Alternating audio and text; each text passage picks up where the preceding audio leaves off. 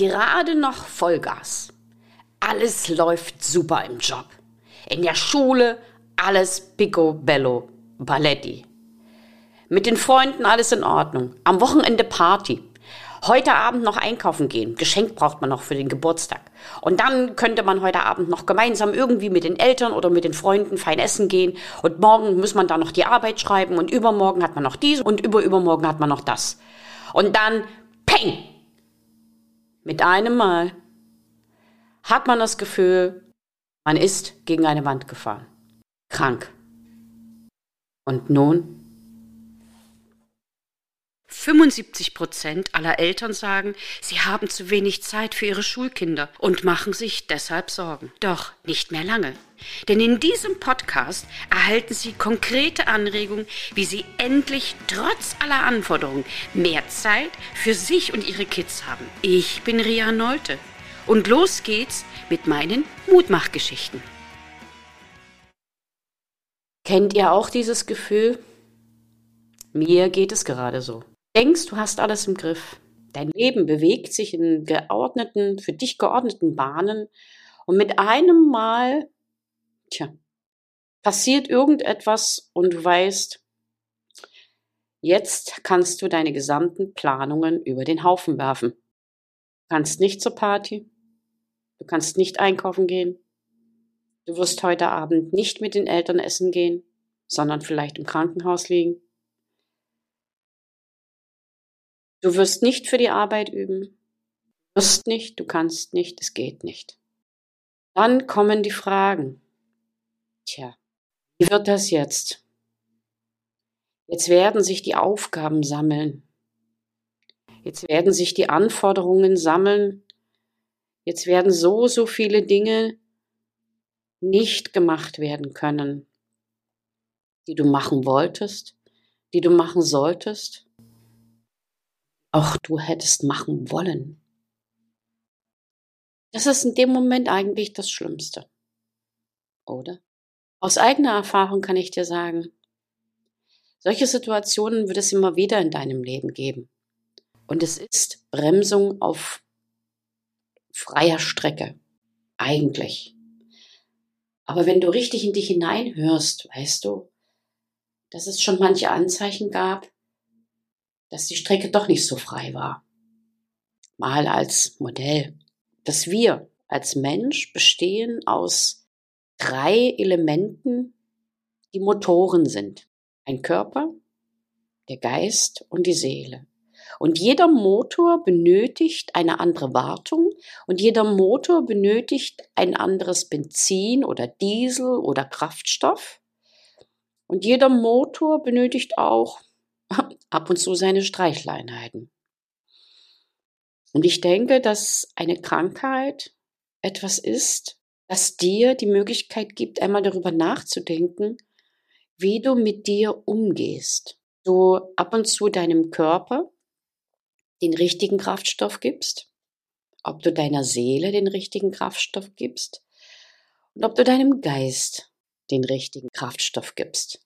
Zumindest ist es mir in den letzten Jahren so gegangen. Momentan bin ich wieder in so einer Phase, wo ja die Bremsung relativ abrupt erfolgt ist. Aber ich habe relativ zeitnah mitbekommen, dass ich gute Helfer habe, die mein Fahrzeug aufbocken, die das untersuchen, die die Schwachstellen entfernen, die ähm, ja auch mal einige Produkte hinzufügen, damit das wieder in Ordnung kommt.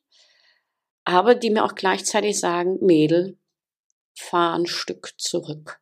Mach langsamer und mal daran, den Motor zu ölen. Und weil ich weiß, dass das so vielen Schülern so ähnlich geht und auch den Kollegen oder auch Ihnen, den Eltern, einfach ein paar kleine Tipps von mir, hier immer wieder helfen, wieder Fahrt aufzunehmen. Ist nicht immer einfach, aber es geht. Dafür will ich Mut machen, will Kraft geben.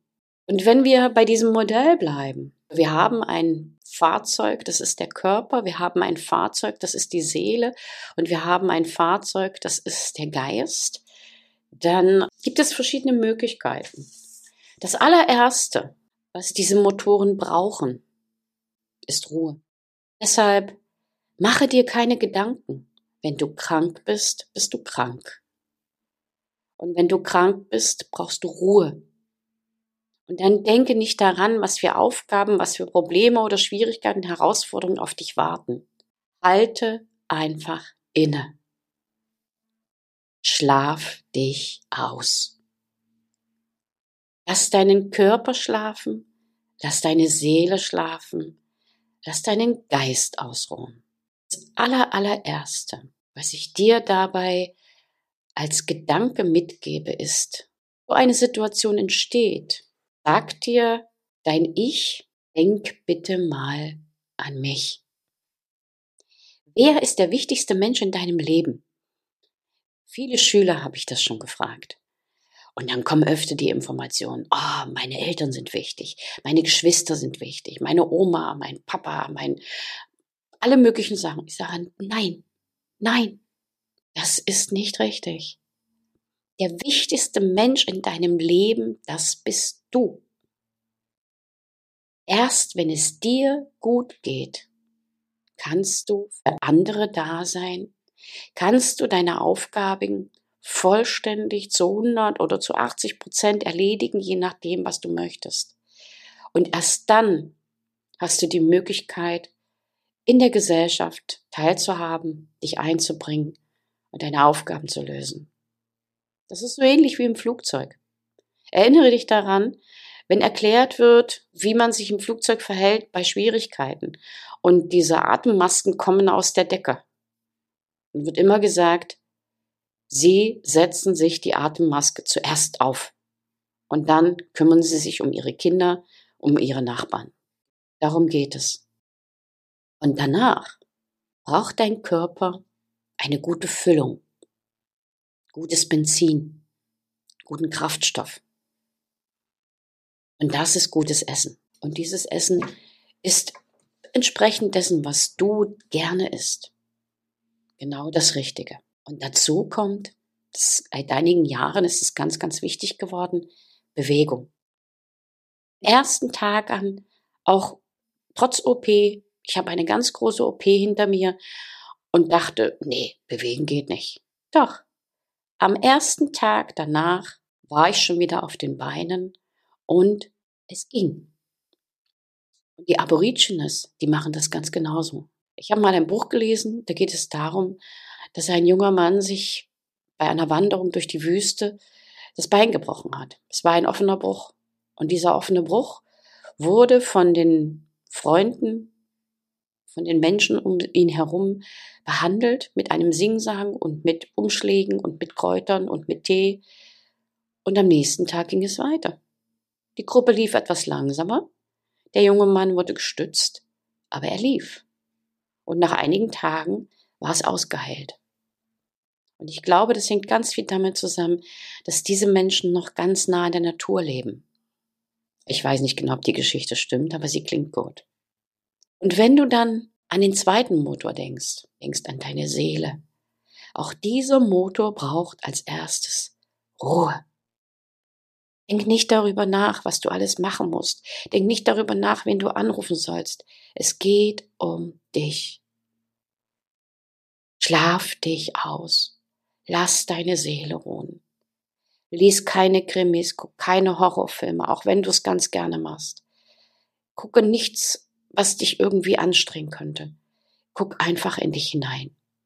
Höre vielleicht ein bisschen schöne Musik oder einen schönen Podcast von mir.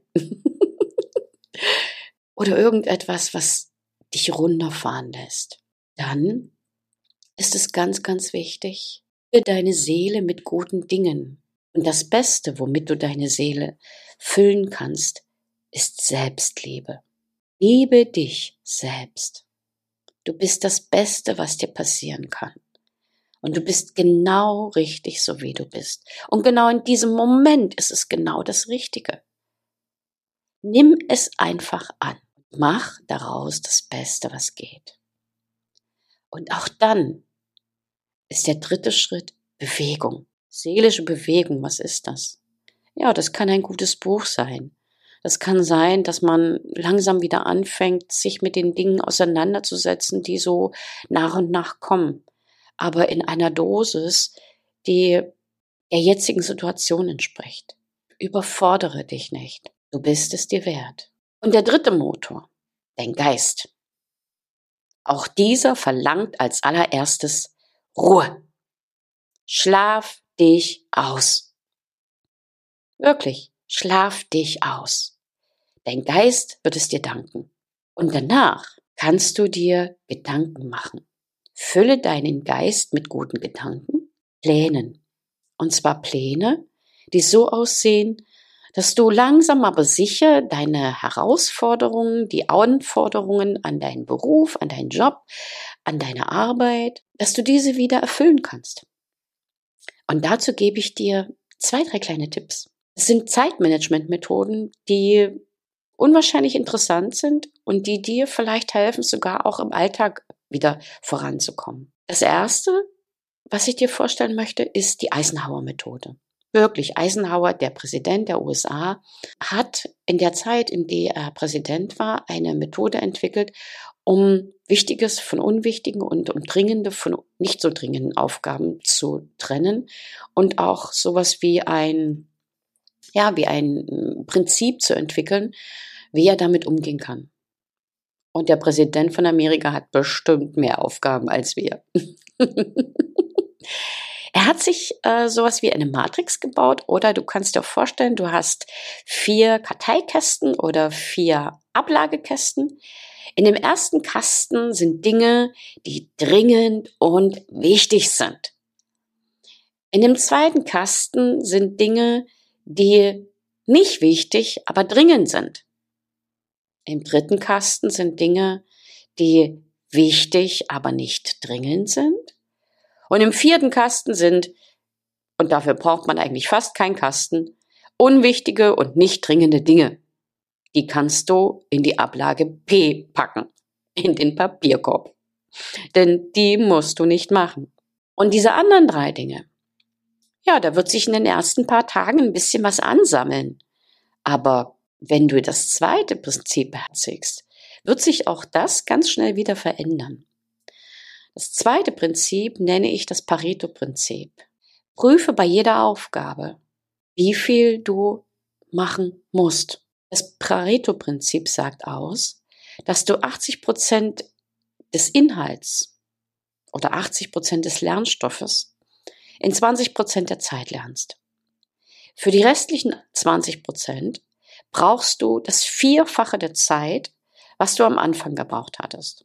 Das bedeutet, frage immer, wie perfekt muss es sein? Wie perfekt muss mein Ergebnis sein? Muss ich wirklich überall eine Eins haben? Oder reicht doch eine Zwei oder eine Drei? Du musst nicht mit dir selbst in Konkurrenz treten. Es gibt Dinge, die kannst du sehr gut. Und natürlich kann da 100 Prozent drin sein. Aber es gibt Dinge, die kann man einfach nur machen und dann ist es in Ordnung. Man hat sie halt gemacht. Und das dritte ist das Pomodoro-Prinzip, heißt es so eigentlich kommt von einem Kurzzeitwecker, der aussah wie eine Tomate. Man kann seine Arbeitszeit und wenn du nach einer Krankheit dich so nach und nach wieder ransetzt, ich merke das gerade auch, dann schaffst du nicht, eine Stunde durchzuarbeiten. Nicht mal eine halbe Stunde. Das wäre auch eine glatte Überforderung. Da würdest du schon wieder Speed aufnehmen, obwohl du noch gar nicht so viel Benzin getankt hast. Das heißt, gib dir Zeit und sage, ich arbeite jetzt zehn Minuten dann mache ich fünf Minuten Pause. Dann arbeite ich nochmal zehn Minuten und dann mache ich 30 Minuten Pause. Und in diesen zehn Minuten nehme ich mir zuerst die dringenden und wichtigen Dinge vor. Und vielleicht die Dinge, die schnell gehen. Und dann kann ich das abhaken. Und wisst ihr, wie toll es ist, das abzuhaken und zu sagen, yeah, geschafft. Ich krieg das hin. Und dann legst du dich hin und du kannst in Ruhe einschlafen, weil du weißt, du hast etwas geschafft. Die andere Sache ist, dass du dann nach und nach diese Zeiten erhöhst. Aus 10 Minuten werden 15 Minuten, dann wieder 5 Minuten Pause und wieder 15 Minuten arbeiten. Und später dann kommst du vielleicht nach zwei, drei, vier Tagen auf die Möglichkeit, 30 Minuten zu arbeiten, 10 Minuten Pause, 30 Minuten arbeiten und 30 Minuten Pause. Und das entspricht schon fast deiner Stundengestaltung in der Schule oder deiner Arbeitsgestaltung im Job. Denn wir können nicht acht Stunden konzentriert durcharbeiten. Das schaffen wir nicht. Wir brauchen immer Anspannung und Entspannung. Und du wirst sehen, auf diese Art und Weise wird sich diese Zeit der Absenz, diese Zeit des Krankseins zu einer Zeit entwickeln, wo du das Gefühl hast, du denkst über viele Dinge nach, du lernst viel über dich selbst und du merkst, das Leben spielt immer für dich. Auch wenn du am Anfang noch nicht genau weißt, warum. Und es sich gar nicht gut anfühlt. Ich konnte das schon viele, viele Male erleben. Und ich hoffe, dass ich auch ganz, ganz schnell wieder in der Schule bin. Ich will es. Ich möchte es. Weil es ist mein Leben und es ist auch meine Möglichkeit, gesund zu werden oder wieder gesünder zu werden. Und ich bin dem Leben so unwahrscheinlich dankbar, dass es mir diese Lektionen schickt und auch diesen Beruf geschickt hat. Es ist der schönste Beruf auf der Welt. Und ich danke euch, dass ihr heute zugehört habt und ich euch vielleicht wieder mal ein bisschen helfen konnte. Ich grüße euch von Herzen, eure Rino Mutmacherin. Und das war sie schon wieder, die extra Portion Mutmachgeschichten. Und wie immer, ich freue mich auf Ihre Rückmeldung an podcast.rino-story.de. Als kleines Dankeschön für Sie und Ihre Treue erhalten Sie ein kostenloses 15-minütiges Beratungsgespräch mit mir. Bis zum nächsten Mal. Herzlich Ihre Ria Neute, bekannt als Rino Mutmacherin.